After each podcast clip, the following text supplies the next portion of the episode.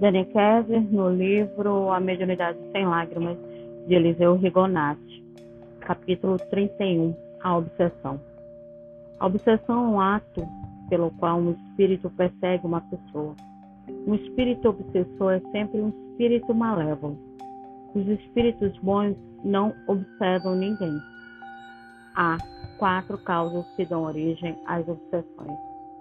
A primeira, deficiências morais. Sabemos que, pela lei da afinidade moral, cada um de nós participa de um grupo de espíritos cujos gostos e inclinações são iguais aos nossos. Assim sendo, cada uma das imperfeições de nosso caráter atrai para junto de nós um espírito dotado da mesma imperfeição. Se além da afinidade moral existe também a afinidade fluídica, o espírito obsessor encontrará campo livre para agir sobre nós, isto é, influenciar-nos.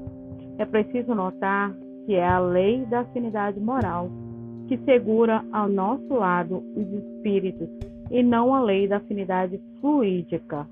A primeira seleciona nossos companheiros desencarnados e a segunda facilita-lhes a atuação.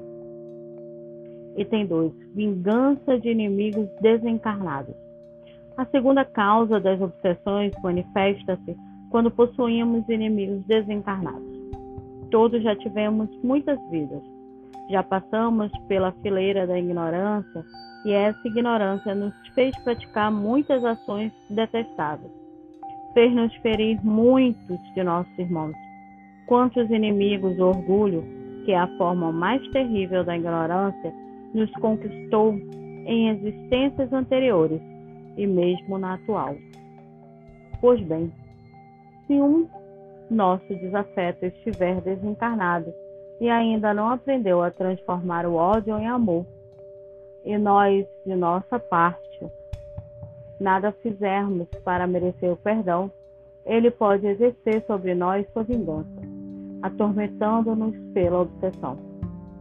E no desejo feroz de se desforrar, desmatela nosso lar, joga-nos no fundo de uma cama ou na cela fria de um hospício.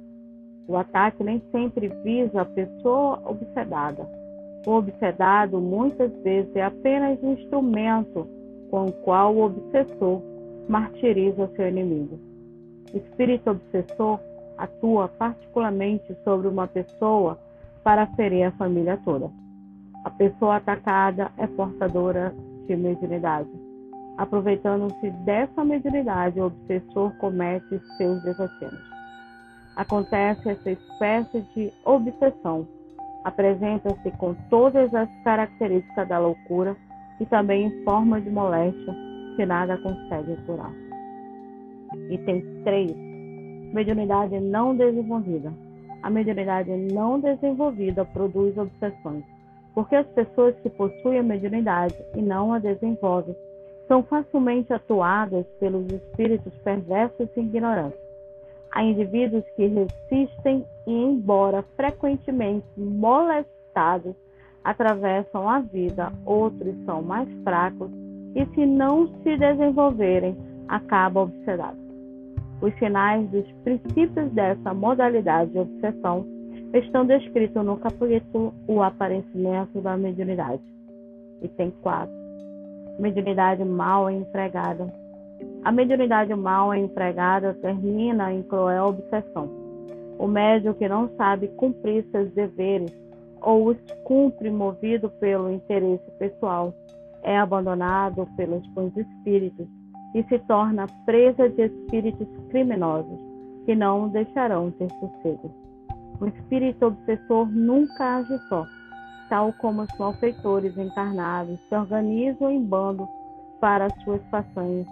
Também os obsessores andam em grupos, espalhando o sofrimento, inspirando mal aos encarnados que se esquecem de orar e vigiar. Então, o autor dividiu em quatro itens, né? A obsessão.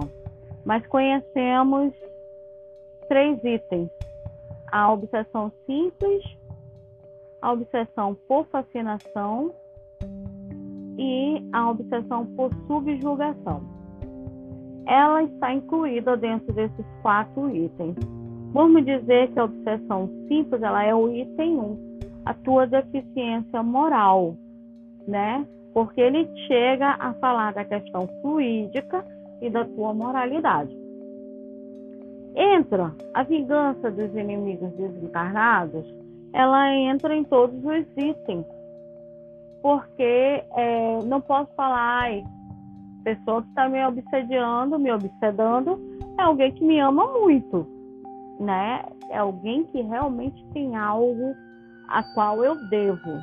Então a gente tem que, antes de começar a trabalhar esses quatro itens, colocar em nossa consciência quatro itens, devemos primeiro aprender o que é a obsessão.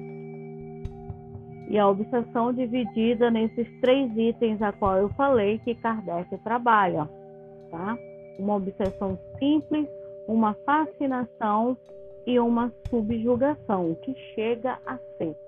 E aí, desta forma, ir dividindo nesses subitens que o autor nos deixou. Ok? Então, até o próximo capítulo.